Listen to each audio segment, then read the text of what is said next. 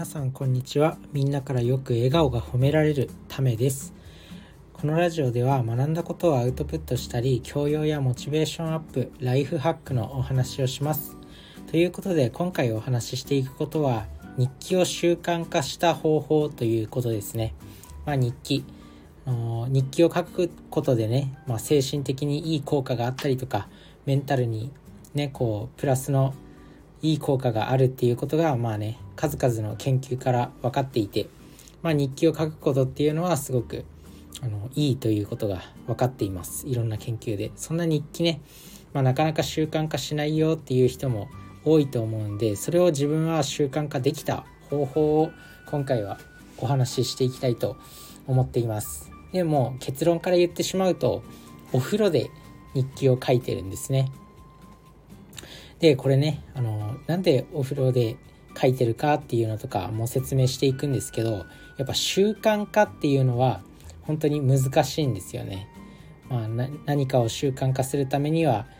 なんか3週間かかるとかなんだっけなんか昔読んだ本に、まあ、3週間続ければ人生が変わるみたいな本があったような、まあ、大体の習慣は3週間続ければあの大丈夫だよっていうもう習慣になるよみたいな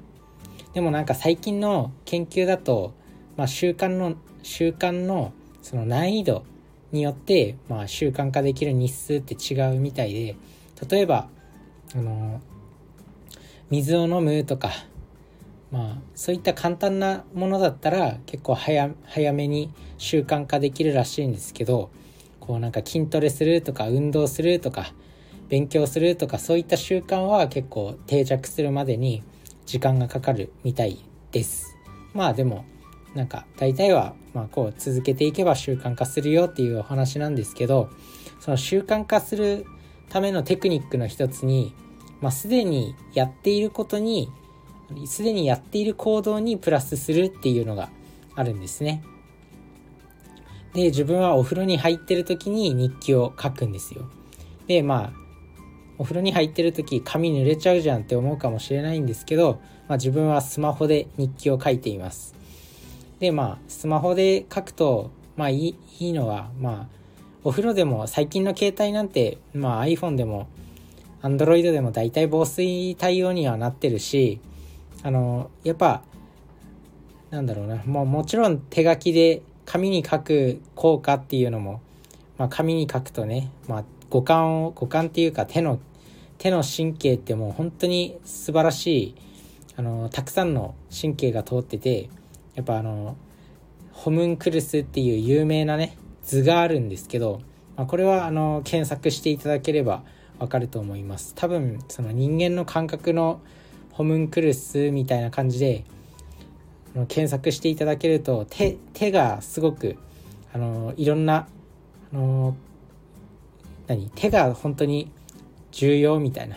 感じでやっぱ書くことっていうのはすごくいいんですけどやっぱねあの習慣化まあやっぱ机に向かって日記を書くよりもこうスマホで手軽にできちゃった方がこう習慣化しやすいっていうことで、まあ、自分はスマホで書いてるんですけど、まあ、今はね本当にスマホの日記のアプリとかもねたくさんあるし、まあ、別に日記アプリなんて使わなくてもメモ帳とかにあとは Google カレンダーとかに書く人も結構多かったりするんですけど、まあ、そういったものでもいいと思います。まあ、自分は日記のアプリを使ってるんですけど、まあ、本当にシンプルなやつで、まあ、その日に起きたことをま書いてで記録を残しておけるっていうやつですね。でまあ携帯変えた時とかもその情報をま保存しておけるんでバックアップ取れるんで、まあ、永遠にデータを保存しておけるでその日記のアプリにはあのパスワードもかけることができるんで、まあ、他人から見られるような心配もないだからあの好き勝手自分の思ったことを書くことができます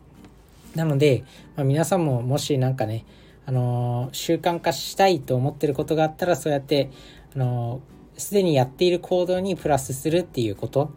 を意識してみるといいんじゃないかなと思います。それで、まあ、自分と同じようになんかもし日記を書きたいなとか日記がなかなか習慣化しないなって思ってる人は是非ねお風呂でスマホでお風呂でスマホで書くといいと思います。これねめちゃくめちゃくちゃいいんですよ。やっぱなんかお風呂お風呂の時間も無駄にしたくはないじゃないですか。だけど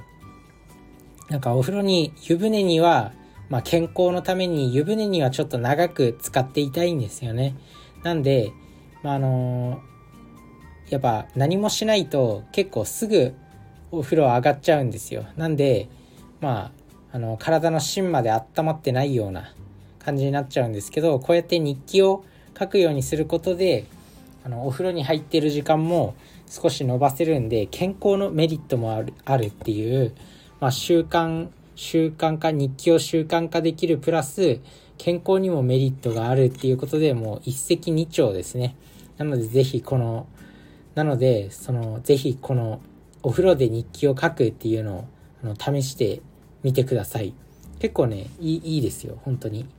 まあ、今回はねこういったお風呂日記を習慣化させるための方法としてまあ、お風呂で日記を書くっていうのをお話ししてきました。あとは習慣化のテクニックとしてまあ、行動すでにやっている行動にプラスするっていうことを、まあ、話してきました。まあ、ぜひ皆さんの生活にも取り入れてみてください。ということで、皆さんの人生が良くなることを願ってます。バイバーイ。